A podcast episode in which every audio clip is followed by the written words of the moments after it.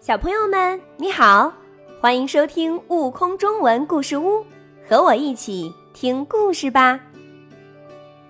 向先生客厅里的画，作者张秋生。向先生是位画家，远近闻名。森林里的伙伴们都喜欢请他作画。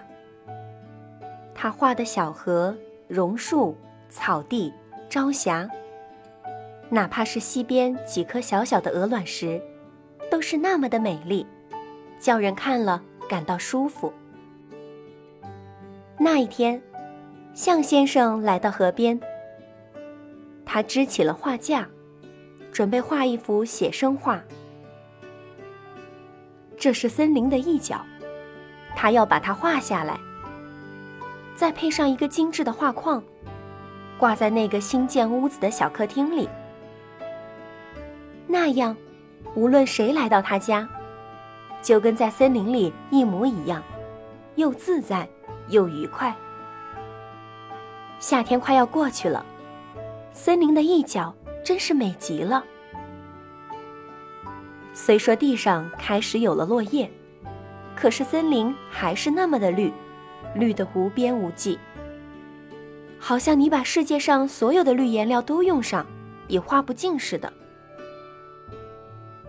向先生开始作画了，他画了树干，画了绿叶，画了蓝蓝的天空，画了天空中飞着的五彩的鸟，还画了几朵白云。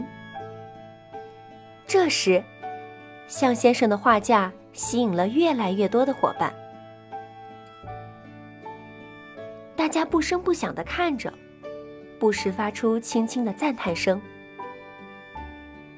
这轻微的，然而是真情的声音，在向先生听来，就如树叶的沙沙声响一样，并不妨碍他作画。当所有的都画好了以后，向先生退后几步，仔细端详了一下。他走进画架，拿着画笔的手停在半空中，凝视着前面，看了好久。才开始动笔画。大家以为他一定是要画上什么令人吃惊的东西，因此你可以看见，此刻伙伴们的眼睛都瞪得大大的，连轻微的赞叹声也没有了，仿佛大家都变成了树，一动不动的树，在注视着向先生的画。向先生开始落笔画了，笔落在森林的地面上。他没有画蒲公英，没有画金盏花，也没有画一只奔跑过去的小花鹿。渐渐的，大家看出来了，这是在画落叶。一片，两片，三片，四片，五片，他画了好多的落叶。有正面的，有反面的，有侧面的。有的姿势很好看，有的被掩藏在草丛里，只露出一个尖尖的角。不知谁叹了一口气，这不是赞叹声，而是一种带有一点惋惜、带有一点不满、带有一点失望的叹息声。有一只小松鼠，终于憋不住了。他问向先生：“您这幅画画的多好呀，可是，干嘛要画上这些落叶呢？而且画的那么认真。”“是呀，你省下时间来，还可以再画一幅更好的画呢。”老犀牛先生。也忍不住插嘴了。向先生没有回答，而是全神贯注的画完了他的最后一片落叶。好像他画的不是落叶，而是国王头上的王冠一样，一点儿也不马虎。大家听不到向先生的回答，很失望，但没人再吭一声，因为。艺术家在工作的时候是不能多打扰的。这时，向先生倒退几步，眯缝起眼睛看了起来。这确实是一幅好画。绿绿的森林，蓝蓝的天空，白白的云彩，五彩的飞鸟，金色的落叶。有什么可指责的呢？每一样东西都不能少，它们结合的多巧妙。忽然，向先生转过脸来，朝大伙儿笑了，笑得那么天真，那么慈祥，跟刚才作画时严肃的神情形成强烈的对比。朋友们。向先生终于讲话了：“你们为什么不愿意我画落叶呢？你们大概瞧不起落叶吧？它已经没有生命了，是吗？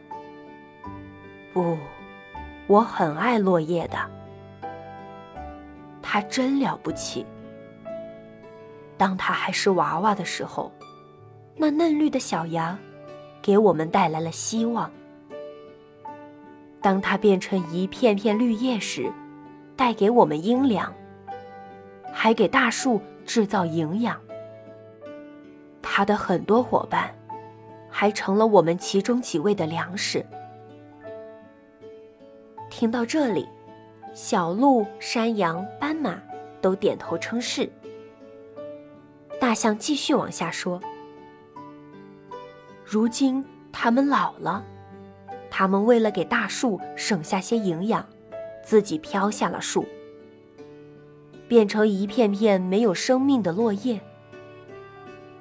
然后，他们自己化作肥料，再钻进大树，变成春天的幼芽、夏天的绿叶，让大树长得更粗壮，让我们的森林越来越茂盛，越来越兴旺。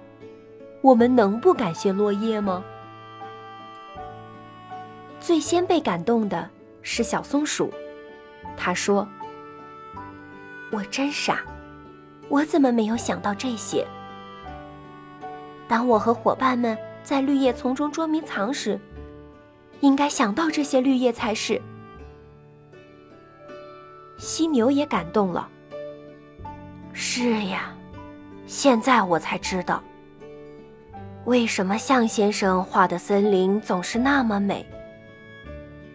因为他对森林的一草一木，甚至一片落叶，都充满了感情。小鹿听了，也高兴地说：“你瞧，向先生画的落叶多美呀！那橘黄的色彩和绿色的树丛，安排在一个画面里，真是美极了。”刺猬说：“我同意小鹿说的，落叶本身也是够美的，它还会唱歌呢。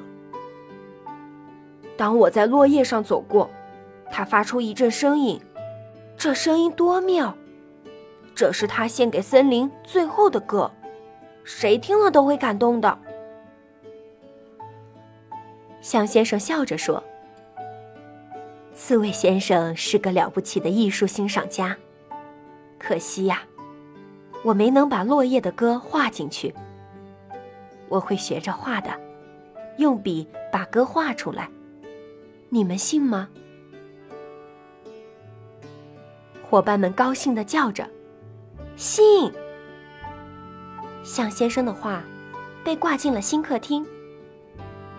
当大家欣赏这幅作品时，都会被画上的落叶所吸引。坐在向先生的客厅里，就像你坐在大森林里一样。一阵微风从窗外飘进来，大家仿佛看到了落叶在飘动，发出沙沙的响声。不知谁说了句：“啊，我听到向先生用笔画出来的歌了。”更多精彩有趣的故事，请关注订阅“悟空中文故事屋”账号，快来收听有生命的启蒙故事。